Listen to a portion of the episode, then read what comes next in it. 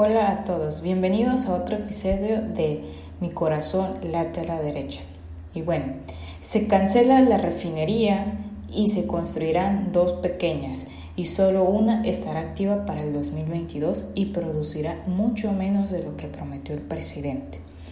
Los gobiernos de ultraizquierda siempre fracasan porque se topan con su peor adversario, la pared de la realidad.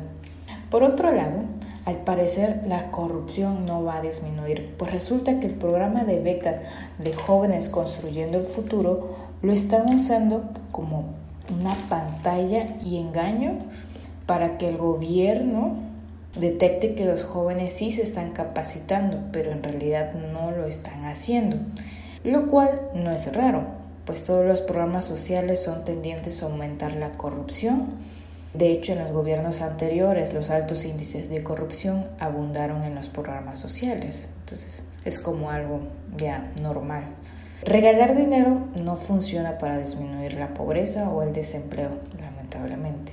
Con esto se quiere decir que el dinero no cae de los árboles y tampoco se puede agarrar la máquina de imprimir billetes. Por eso, el gobierno de AMLO anunció un acuerdo con HSBC y JP Morgan para refinanciar la deuda de Pemex. Y de hecho, el monto de la deuda se amplió, así que más endeudados. Cabe resaltar que la deuda fue heredada. Y hablando de deudas, la CFE también se endeudará para dar el servicio de energía eléctrica. Y bueno, con esto nos queda claro que las empresas del gobierno no se pueden sostener con sus propios recursos y por eso tienen que recurrir a endeudarse, algo que pagaremos todos los mexicanos porque son empresas del gobierno y el gobierno no tiene dinero. El único dinero que tiene es el de nuestros impuestos.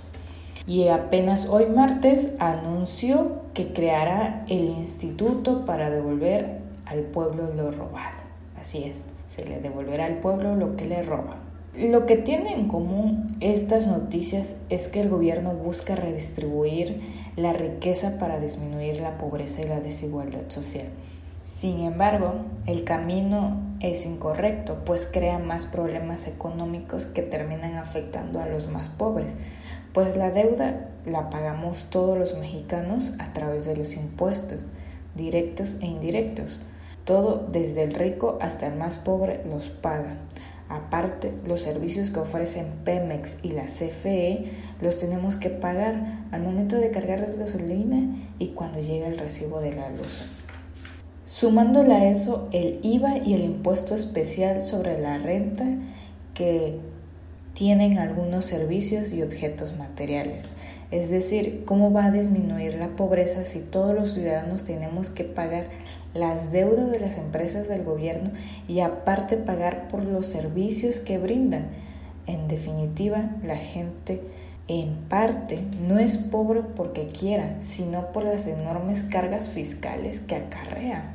Es decir, los ciudadanos pagamos pues por todo lo que el gobierno gasta Aún así, eh, las empresas como Pemex y CFE lamentablemente no son rentables, no dejan ganancias, pues son empresas estatales. Las empresas estatales por lo regular no se rigen como en la economía de mercado libre.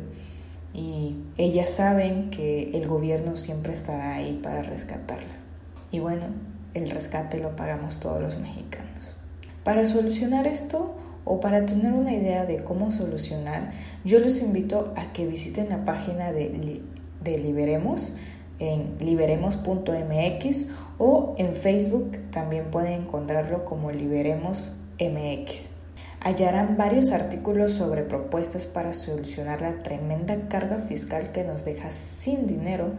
Una de ellas es el impuesto único y plano. Los mexicanos necesitamos que el dinero quede en nuestras manos.